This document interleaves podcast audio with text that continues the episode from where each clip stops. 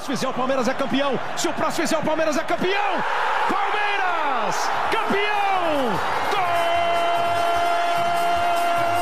Gol de goleiro! Gol de Grande área, o Breno Lopes de cabeça.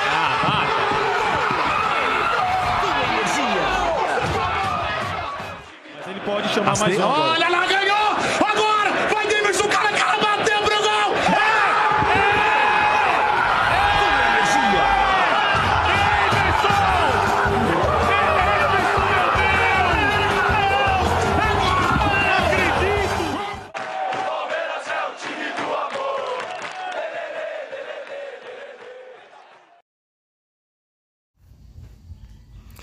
Olá, ouvinte da Coluna Palmeiras, tudo bem com você?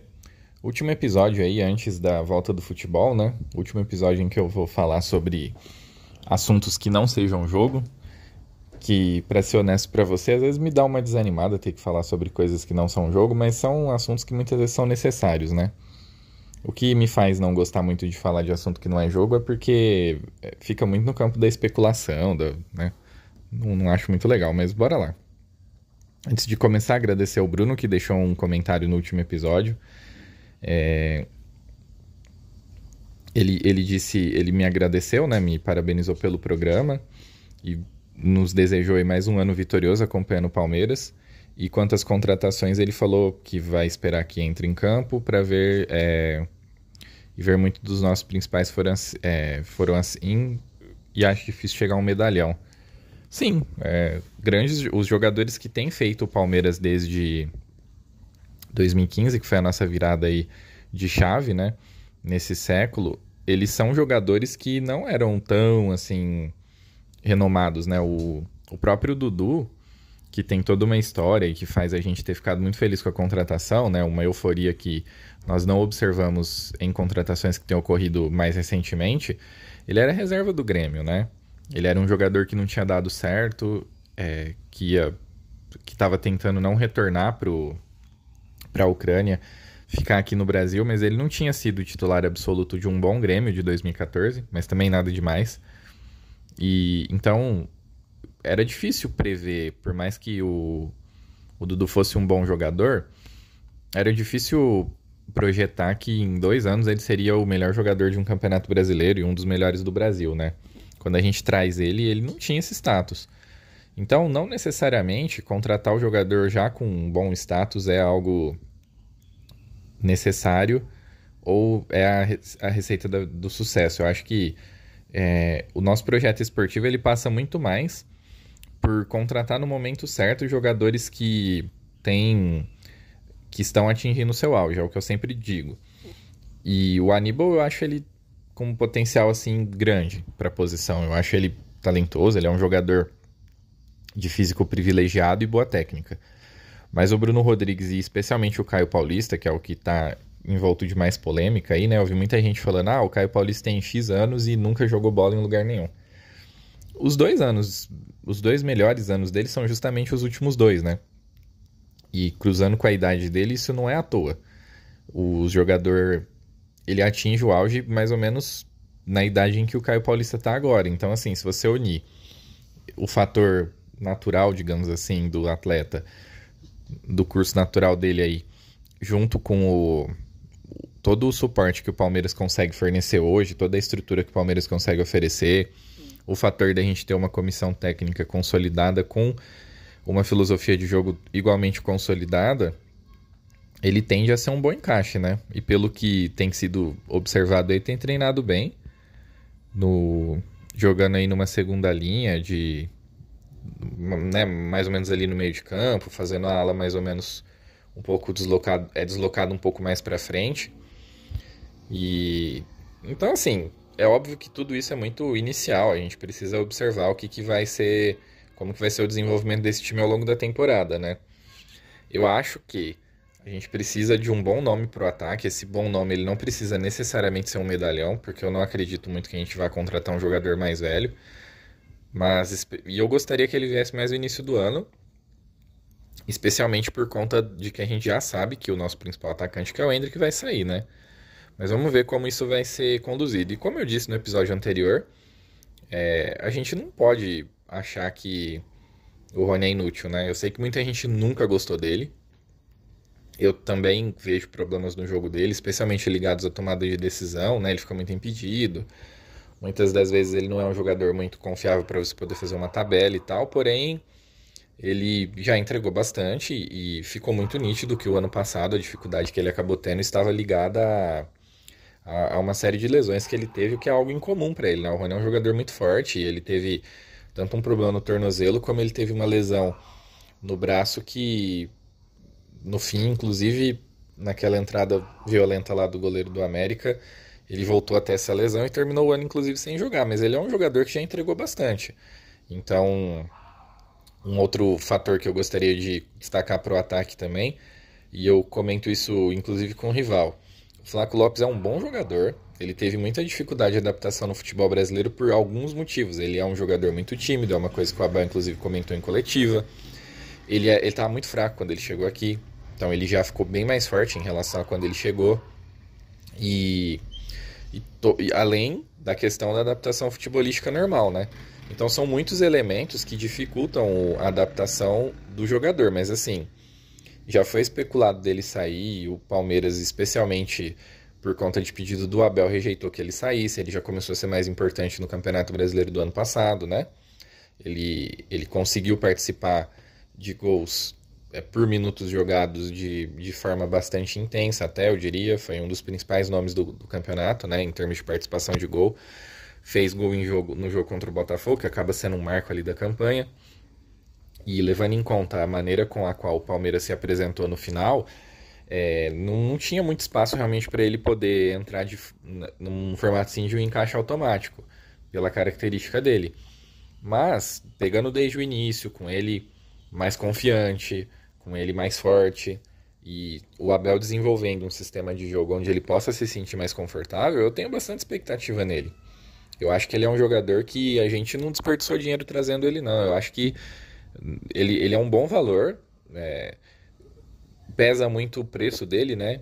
E o fato dele ter sido o jogador mais caro do, da história do Palmeiras, mas isso na minha opinião, está extremamente dissipado, porque as cifras estão malucas. É, esses 10 milhões de dólares que foram pagos por ele hoje em dia não significam muita coisa na hora de fazer uma contratação, sabe? É só ver aí o preço pelo qual o Arthur foi vendido ao Zenit. Então, assim, é, e o preço médio dos jogadores aqui no Brasil disparou. Tem mais receita circulando no futebol. É, já havia, é, a gente já havia observado um aumento de receitas de uns anos para cá, né, elas vêm subindo gradativamente. Agora, com a entrada das casas de aposta colocando dinheiro no futebol para elas poderem ganhar visibilidade e aumentar cada vez mais o fluxo de apostas, o dinheiro que está circulando no futebol aumenta. E aí tem especulação de Liga Forte, né? Liga Forte Futebol, que tem gente gastando dinheiro dessa Liga Forte Futebol sem ela estar tá fechada. É um tema que eu não vou abordar aqui, mas tem clube fazendo contratação contando com essa receita já tem o advento das SAFs, que estão é, cujas empresas que adquirem o futebol de alguns clubes injetam valor, tem a consolidação de algumas associações num certo patamar de faturamento. Então, assim, o futebol mudou. Esses 10 milhões de dólares aí, é, eu não estou dizendo que é desprezível, mas hoje você, você fazer uma, uma contratação no formato de aposta que custa 10 milhões de dólares não chega a ser um absurdo. Né? Antes era para ser um tiro certo. Hoje em dia não, hoje em dia ser uma aposta não chega a ser um grande problema. Então, também assim, eu acho que a questão preço para o Flaco Lopes tem que receber menos peso e ele tem que ter oportunidade de, de se desenvolver. É, eu já estou respondendo, né, o Bruno começando o, o, podcast já por esse aspecto, porque o primeiro assunto vai ser a entrevista da Leila Pereira e eu estou me adiantando em relação a um assunto que foi questionado ela, que foi se haveria ainda mais alguma contratação, porque uma das carências que a gente tem no elenco certamente é o reserva do Veiga. Antes de se machucar, o reserva do Veiga vinha sendo um atuesta, né? E nos jogos treino aí ele tem jogado bastante, ele fez gol de falta, não significa muita coisa, é treino só, né? A gente precisa observá-lo jogando de fato. É, ele já tinha começado a fazer a transição no, no final do campeonato e tinha ficado à disposição, acho que nos dois últimos jogos, se eu não me engano. Então, recuperado ele já estava, ele está começando a temporada em plenas condições junto com todo mundo. E o Abel o enxerga como reserva do Veiga, então muito provavelmente uma super procura por um por um substituto, por um reserva, né, o Veiga ali, não tenha sido muito não tenha sido muito intensa por conta da disponibilidade do Atuesta. O Atuesta é um jogador que foi pedido pela comissão do Abel, né, por dois anos, não sei se vocês se recordam.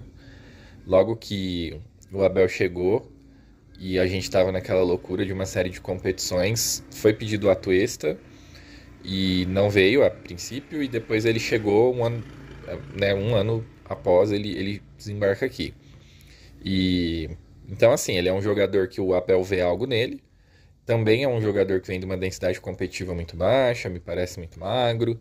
Então, é um jogador que precisa tomar uns, uns suplementos aí, dar uma, ter um ganho de massa, poder ficar mais forte, para tanto né, ter um desempenho dentro das partidas, mas aguentar uma densidade competitiva maior, porque ele ficou anos jogando na Major League Soccer e lá se joga pouco, poucas vezes, né? Eu me recordo de observar lá o quanto ele jogava e nos últimos dois anos antes de vir para o Palmeiras ele tinha jogado 30 e 31 jogos. É, e isso é muito pouco. Isso aqui a gente bate antes de virar o, o semestre. Né? Com, com, você, joga aí a primeira a fase, a, desculpa, Paulistão, a depender de onde você chega, né? com uma certa quantidade de jogos, aí já começa a ter a Libertadores, a fase de grupos e ainda no primeiro semestre, no primeiro semestre você tem as primeiras partidas do Campeonato Brasileiro, você bate aí quase esses 30 jogos que o Atuesta vinha fazendo por ano no primeiro semestre. Então é muito diferente e o futebol é diferente, né? Futebol da Major League Soccer é mais lento, você vê que ele tem bem menos intensidade. Não à toa, é, durante muito tempo foi uma liga que tinha os jogadores lá dos Estados Unidos e jogadores vinham de fora para poder continuar ganhando um bom dinheiro mas que já estavam nos seus fins de carreira. Então, tem características diferentes, né? Acho importante a gente ter isso em mente e saber que, eh, que carece de uma adaptação quando o jogador vem de lá. E, obviamente, teve percalço, às vezes a quantidade de jogo que importa faz com que o atleta ele não possa ser posto muito em campo para poder se desenvolver. Então, é, esse voto de confiança no, no Atuesta aí, ele não é meu, ele não é seu, ele é da comissão que trabalha ali no dia a dia com os atletas, né? Vamos ver se ele dá conta, o quanto ele vai ser exigido como reserva do Veiga, né? Talvez, porque assim, pelo menos no ano passado o Veiga conseguiu se manter saudável e foi um nosso principal jogador ao longo do ano.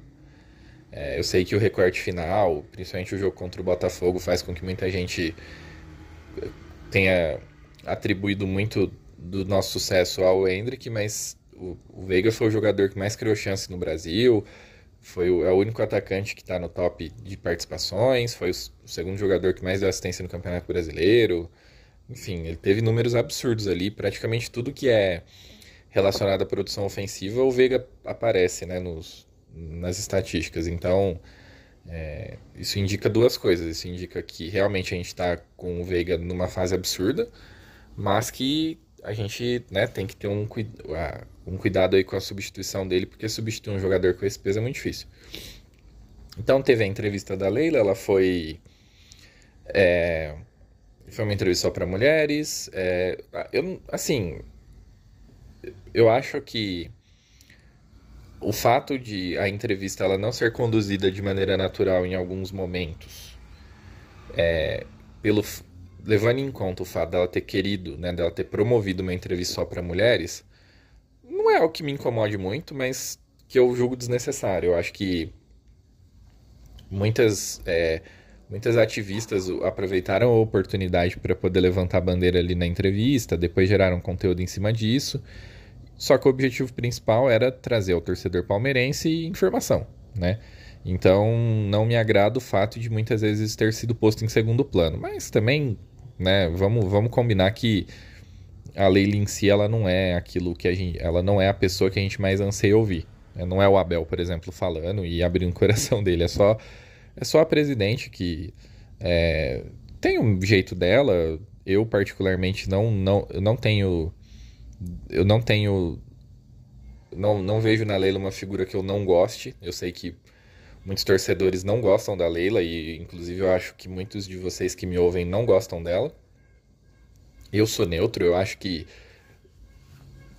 todo, todo político, e, e é isso que um presidente de clube associativo é, ele é controverso, ele não tem uma biografia que a gente vai concordar 100%, então eu lido com ele de uma maneira muito avaliando erros e acertos apenas, né? Não, não tenho.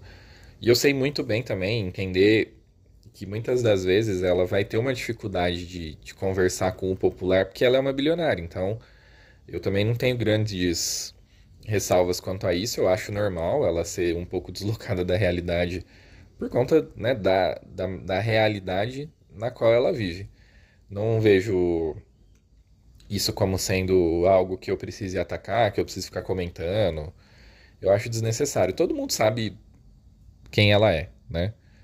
É, então eu não vou ficar julgando-a por, não vou ficar, ficar julgando-a por isso. Eu vou julgar ela pelo, pelo que ela faz mesmo. E eu acho que a gestão dela é uma boa gestão. Eu acho que se a gente for colocar ela em comparação com a gestão, especialmente dos nossos principais rivais, a gestão dela fica mais que boa, mas que tem pontos que nós precisamos. A gente precisava de, de mais, né? Então eu vou falar, vou opinar sobre alguns assuntos e assuntos que foram tema da, da coletiva, mas sem seguir necessariamente uma ordem, tá? O assunto principal da coletiva, na minha opinião, era o anúncio que ela prometeu fazer. E o anúncio foi a renovação do Abel vazou um pouquinho antes, né? E na sexta-feira o Massini soltou um, um, um shorts no YouTube dizendo que ele tinha obtido uma informação e de que a especulação era de que esse de que o anúncio que ela tinha prometido para segunda, né, depois passou para terça, efetivamente foi na terça-feira, seria o, a renovação do Abel. Então, foi uma coisa que foi possível obter informação de forma antecipada. E no fim tem também a questão aí do patrocínio do, do futebol feminino, né? Que é um patrocínio que já estava fechado ali naquela altura, que é um patrocínio absurdo para o futebol feminino. 25 milhões por ano para expor marca no futebol feminino é um negócio completamente impensável. O patrocínio master do, do Cruzeiro hoje não é 25 milhões, acho que é 22, uma coisa assim. Então, por aí você já tira é, o, o, o quão bem sucedida a diretoria do Palmeiras foi ao fechar esse patrocínio para o futebol feminino. Inclusive fez com que o Palmeiras fizesse umas contra... uma contratação, eu esqueci o nome da menina, mas num valor absurdo, absurdamente alto tal. Tirou o jogador do Corinthians, que é sabidamente o melhor time do futebol feminino daqui. Então, assim, foi de fato um anúncio importante do ponto de vista institucional. Eu sei que eu, particularmente, eu, eu consumo Palmeiras por causa do futebol masculino. Eu acho que quase todo mundo que me ouve é por isso, né? Então a gente tende a dar mais importância para os assuntos relacionados ao futebol masculino, mais ou quase exclusivamente. Mas o, o, clube é grande, o clube tem um funcionamento de diversas áreas e isso é muito relevante. E a renovação do Abel, obviamente, para que contra, contratualmente ele esteja palavrado para nos comandar no ano de 2025, faz com que é, a gente possa projetar que ele estará conosco no Mundial que é assim, eu estou muito curioso para ver como vai ser, como eu disse a respeito dele, né? É um, é muito difícil, ir é importante porque a premiação ela vai ser muito alta. Talvez ela possa fazer com que, a depender do restante da, do cumprimento de metas, tanto nesse ano de 2024 como no início de 2025, talvez a gente possa ver daí uma, uma preparação um pouco mais agressiva para esse Mundial uma vez que, pela simples participação, os clubes vão receber 50 milhões de euros. Então, ter a comissão técnica que nós aprendemos a confiar é algo importante. Foi uma bola muito dentro dessa diretoria. E é sempre importante destacar também, em meio a essa relação de amor e ódio que se tem com a Leila, que o Abel, quando renovou o contrato, né, ele vem, tem um primeiro contrato, ele renovou até 2024, agora ele renova novamente em 2025. Quando ele renovou para o fim de 2024, ele destacou a importância da Leila no convencimento da, da mudança do núcleo familiar dele para o Brasil, que é o fator que determinou a permanência dele. Né? Que caso a família dele decidisse que não era bacana vir para o Brasil, ele não viria. Ele não permaneceria, perdão. Ele não ficaria longe da família por mais tempo. E não só a Leila conseguiu convencer a família dele a morar aqui, como aparentemente a família dele adora. E isso tem sido um fator chave para que mesmo que ele eventualmente receba investidas de clubes do exterior, ele aqui permaneça, né? Então é mais um mérito dessa atual diretoria. É... Então, assim, é, esse deveria ser o assunto principal. É, só que como na, na, na, na, coletiva do Caos lá, ela tinha dito que ela tinha desafiado o pessoal a provar que a camisa do Corinthians valia um determinado valor e que caso isso fosse provado ela cobriria, agora com o anúncio público do, do patrocínio do Corinthians, ela foi cobrada disso, porque não só você tem é, um aumento, você tem assim a publicidade do número, né, do patrocínio de um rival, como ele é apenas o patrocínio master. Então, apenas com o patrocínio master, o Corinthians tem faturado, tem fechado, né, um patrocínio para render para sua camisa 50% a mais do que ela paga por todas as propriedades do Palmeiras. Não gostei da resposta dela, tá? Primeiro, assim, é, o questionamento quanto à segurança ofertada por uma casa de apostas que até então era completamente desconhecida é válido. Inclusive, é um questionamento que na mídia mainstream, vamos dizer assim, eu só vi sendo realizado pelo Mauro César Pereira. Tá? É... Isso me preocupa, porque existe uma explosão desse desse, dessa demanda de patrocínio por casas de aposta, então tá todo mundo fechando com casa de aposta. É um mercado que a gente sabe que é controverso e que vai gerar regulação dentro em breve, e a gente não sabe se essa regulação ela vai viabilizar o que, que a manutenção dos patrocínios fique da forma como como a gente tem observado, né? Então, é, isso me causa preocupação sim, porque tem muitas casas de apostas brasileiras colocando dinheiro muito grande no futebol e numa proporção maior do que as maiores casas de apostas do mundo colocam em alguns dos principais clubes do mundo. Então isso é um fator de preocupação sim, é um fator que todo mundo que acompanha o futebol e que se interessa por essa parte do futebol tem que pôr um ponto de alerta. Mas uma vez que foi tornado público o contrato e que a gente sabe que vincular publicidade aos principais clubes do Brasil é algo que, assim, é, é meio que inquestionável. É, o desafio que a Leila lançou, ele estava né, cumprido. Então, na minha modesta opinião, não faz sentido ela duvidar do, do, é, do fator é, patrocínio do rival, uma vez que ela tinha prometido co é, cobrir. Por mais que o questionamento quanto a a qualidade, vamos dizer assim, do patrocínio seja válido. Porque, por exemplo, de fato, ela foi uma, uma patrocinadora que foi muito, sempre muito leal naquilo que se referia ao cumprimento de suas obrigações. Então, a gente não tem problema de. Não, não há arbitragem relacionada a valores de patrocínio, ela sempre paga corretamente, em dia, ela não suspendeu o patrocínio durante a pandemia, que foi uma coisa que aconteceu com diversos clubes.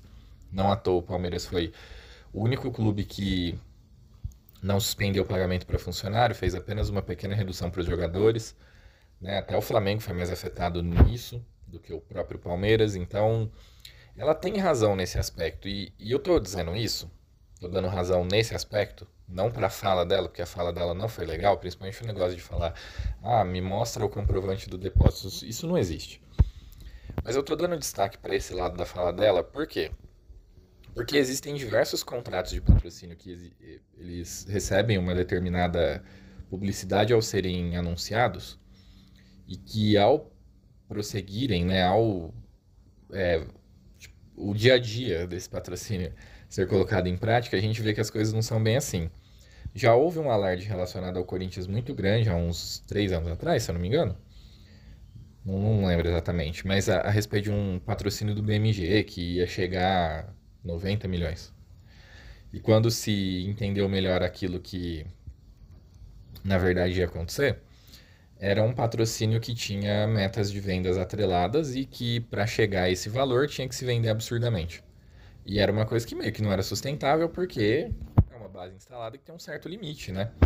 E você tinha que fazer com que o, o assim, né, não era sustentável, porque se você vendesse para essa base instalada de corintianos e que seriam elegíveis a fazer essas compras, ia chegar uma hora que eles iam acabar e aí não tinha mais como né, ampliar o, o, patrocínio por conta de ser um produto bancário, conta corrente. Então, não tem como a mesma pessoa ter mais que uma conta corrente no mesmo banco. Até tem, mas não faz sentido. Então, era uma pegadinha e que foi anunciado com uma promessa de grande é, de ser um patrocínio disruptivo. Não parece ser o caso desse patrocínio do Corinthians agora. Mas a gente sabe que o, o patrocínio da Crefisa, ele não é. Ele não é. Não, não tem nenhum tipo de entrave nesse aspecto. O, o fator defasagem do patrocínio da Crefisa, ele é inquestionável, porque uma coisa que não me entra na cabeça, o COF ter aprovado esse novo contrato de patrocínio aí, é, que foi assinado na gestão Gagliotti, é o fato dele não sofrer correção nem ao menos de algum índice de inflação. Então, na verdade, o simples fato desse patrocínio ser mantido, né, e ele foi feito para perdurar por cinco anos, faz com que ele, ele diminua automaticamente, né? Porque a simples valorização do restante do mundo faz com que o valor ele passe a representar cada vez menos. Então, isso já é uma bola fora. Além da questão do, do da defasagem pelo próprio marketing em si, né? Então, assim, é, isso é um ponto muito difícil de ser tocado. É óbvio que eu não espero que isso seja discutido de maneira aberta numa coletiva, né? Cabem os questionamentos. Não gostei da qualidade da, das respostas da Leila, mas isso é um legado ruim da boa gestão do Gagliotti, né? O patrocínio foi assinado com ele e tem esse monte de defeito, vamos dizer assim, apesar de ser um bom patrocínio, tá? Eu acho que ao criticar a, esse patrocínio, a gente não pode a gente não pode querer fazer com que ele seja visto como algo péssimo. É, é diferente. É, existe uma diferença entre ele poder ser melhor e ele ser péssimo. É, outro aspecto importante da coletiva foi justamente o que eu antecipei, né? Que ela falou que, dadas as contratações que foram feitas, não, não vê mais um desespero muito grande para poder fazer mais contratações.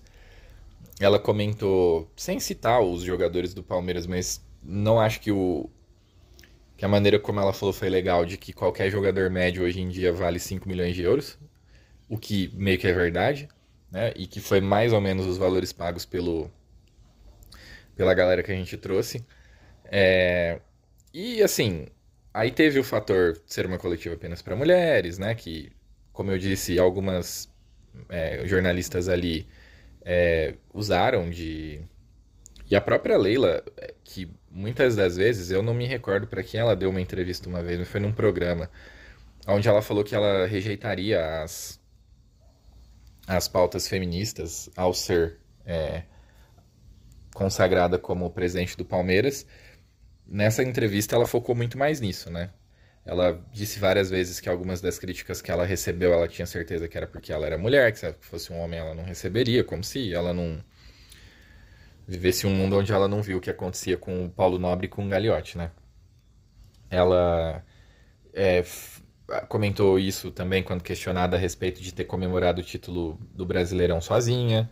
Ela é uma presidente. É, comemoração de campo é coisa de jogador e comissão técnica. Coisa de quem vive o campo. Ela estava lá no campo porque ela queria aparecer. Por isso que ela comemorou sozinha.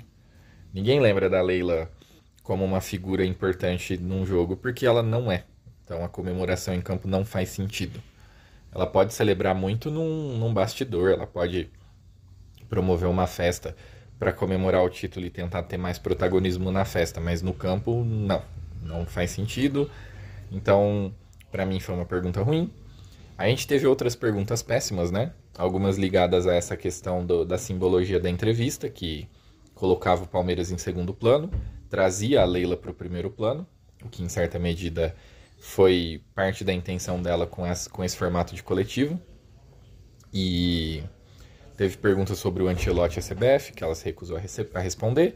Teve perguntas sobre a relação dela com a Mancha Verde, que ela se recusou a, a responder. Teve outras perguntas que visavam colocar ela numa posição um pouco mais desfavorecida, dela ter que responder coisas desconfortáveis e ela não respondia de forma direta. Então foi uma coletiva Leila Pereira, que teve esse fator único de ser é, de ter apenas mulheres participando, o que fez, por exemplo, com que a representante do Band Esportes fosse a Marília Ruiz, que é corintiana, e que é, é assim, não tenho nada muito contra a Marília Ruiz, é, não acho que ela seja uma profissional ruim, mas que exclui pessoas que têm um convívio maior de Palmeiras e que poderiam fazer uma pergunta mais bem direcionada para informar a torcida do Palmeiras, para mandar uma mulher que é simplesmente mulher, não uma jornalista que é simplesmente mulher e que talvez não consiga ali ao questionar o a, a Leila explorar aquilo que uma pessoa que viva mais o Palmeiras saiba que seja o anseio de, de resposta que a torcida espera, né? Então, para mim, o aspecto negativo dessa coletiva, desse fator é, de tentar fazer uma coletiva só para mulheres é esse. Não tem nada a ver com ah, a mulher não pode ocupar espaço e etc. Para mim isso é irrelevante, né? A qualidade da informação que chega para a gente ou a informação ela tá mais atrelada à qualidade do profissional. Mas para mim, claramente, fazer isso é um marketing pessoal dela. Ela recebeu muitos elogios nessa direção pessoas que falam muito mais de pauta social do que futebol, como por exemplo a Mili Lacombe, elogiaram ela. Então, é, ela não é burra, ela fez isso visando a, a sua imagem e, teve e obteve resultado, né? E aí algumas perguntas que são feitas por figurinhas carimbadas por acompanhar o Palmeiras, como por exemplo pelo Rodrigo Fragoso, que lá não estava, pelo Thiago Ferri, que lá não estava, não existiram porque eles não estavam lá, né? Então é complicado. Aí aí depois disso a gente, depois desse tipo de oba-oba, cujo palco, cujo assunto é Leila Pereira, mas deveria ser Palmeiras, assim como já tinha sido na outra coletiva, ele fica ainda mais engrandecido por esse fator. E depois disso o Palmeiras precisa voltar a funcionar, né? Porque tudo isso não se justifica sem o Palmeiras ter a grandeza que tem por ser um clube de futebol. E por ter o, o time, por disputar e por aí vai. Então, de todos os aspectos negativos que a gente sempre observa em entrevistas da Leila, essa, essa pessoalidade que ela dá ao, ao estar sentada numa mesa no Clube Palmeiras ficou agravado. E, e aí, enfim, eu não vou ficar mais criticando isso porque é, é difícil, talvez seja difícil para algumas pessoas, e como eu disse, eu fico muito feliz com a audiência feminina ter crescido bastante em 2023 e eu consumiria um conteúdo gravado por mulher que fosse na linha desse que eu faço, porque como eu disse, é, o conteúdo que eu queria ver é o que eu gravo. E eu, gost, eu gostaria que as mulheres que me ouvem não me encarassem a mal. Não tem nada, não tem nada a ver com o fato de as, a coletiva ter mulheres. Eu acho que ficou muito claro que ela fez isso para uma autopromoção e muita, muitas pessoas estão levantando bandeira para ela tentando cruzar com as suas próprias lutas e na verdade ela só fez uma baita jogada de marketing pessoal, porque para variar, ela paga um patrocínio que a gente questiona, que a gente reclama defasagem e que é, até nisso ela consegue explorar, ela consegue fazer marketing pessoal usando a imagem do Palmeiras, né? Então acaba sendo um motivo a mais para a gente exigir coisas dela ali que são que são de valorização do próprio clube. É... Não, não à toa, né? Fica o tempo todo sendo dito aí que a coletiva foi histórica, e foi mesmo, né? Foi por uma decisão da lei, ele tem muita ligação com ela. Então, no, no, no episódio anterior ainda não havia sido definida a questão da Supercopa. É, foi definida para o Mineirão, tem preços absurdos. É, que tem virado uma tônica, né? E que foi um assunto dela também, os preços abusivos, e aí ela defendeu os preços no Allianz Parque. E aí vendo esses eventos aí de que a gente tem observado que tem acontecido, né? Final da, da Copa do Brasil, acho que foi um negócio completamente sem precedentes e ridículo, na minha opinião, porque extrapolou completamente o, o, o, normal do ponto de vista de preço. Mas como teve gente que pagou, eu não posso criticar o Flamengo e o São Paulo, né? Agora a Supercopa é um evento CBF e está com preços que partem de 300 reais e vão até 800 para um jogo que vai acontecer fora do, do reduto dos, dos, dos clubes, né? Que são clubes do mesmo estado, e aí por uma questão do Ministério Público de São Paulo, esse jogo foi levado para longe. Então, é, a CBF está tentando explorar isso. Tem muito torcedor, tanto do Cruzeiro que não gosta do Palmeiras, comprando ingresso para poder ir junto com a torcida do São Paulo, como torcedor do Galo, cuja galoucura se dá bem com a Mancha, comprando é, ingresso para poder ir na torcida do Palmeiras.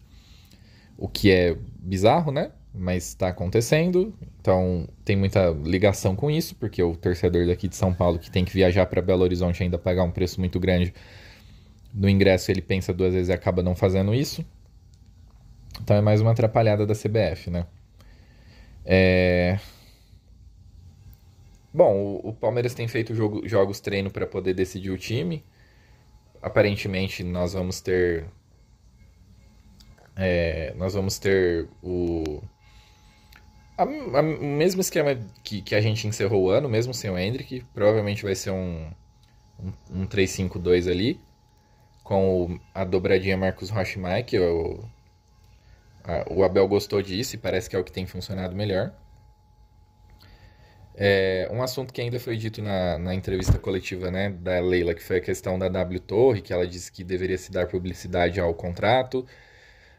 Assim, tá, ela diz que a W Torre não paga, e que. Só que isso é uma orientação da justiça, enquanto o assunto ainda está em arbitragem, e ela queria dar publicidade ao contrato. Mas o contrato de patrocínio dela não é público.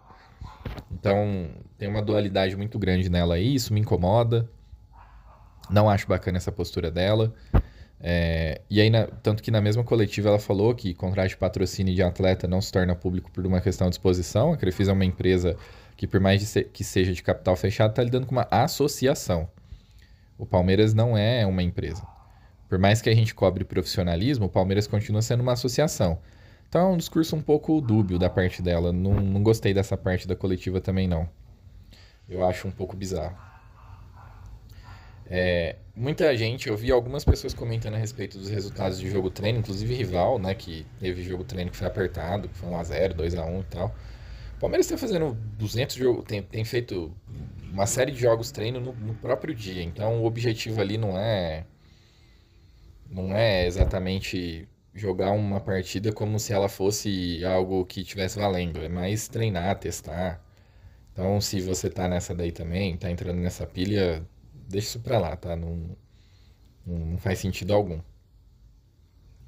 Bom, esses foram os assuntos da última coluna pré-futebol, né? A gente Hoje eu tô gravando. Eu esqueci de dizer no começo do episódio. Eu estou gravando na quinta-feira, dia 18 de janeiro. Logo nós teremos então a estreia do Campeonato Paulista. A coluna Palmeiras vai voltar até a formatação clássica, onde eu falo de jogo, comento o desempenho de jogador, comento aspecto tático, que eu acho que é o que trouxe a maior parte de vocês aqui. Eu sei que essas colunas onde eu falo de outras coisas também fazem um sucesso. Inclusive, algumas têm audiência tão grande quanto jogos de título. É, só que assim, eu não sou especialista nisso, tá? Eu acho que vocês encontram conteúdo melhor daí com outros, outros produtores de conteúdo, por isso que eu não foco muito nisso. Mas eu agradeço muito quem me acompanha, agradeço quem tá começando o ano aí comigo, as colunas curtinhas e a última que foi regular, apesar de não ter assunto futebol, elas tiveram bons números de audiência, eu agradeço muito vocês. Mas é isso, gente, o futebol tá voltando gente vai começar a parar de especular, parar de falar sobre coisas subjetivas e começar a falar de campo, que é o que importa, né? Muito obrigado e até a próxima.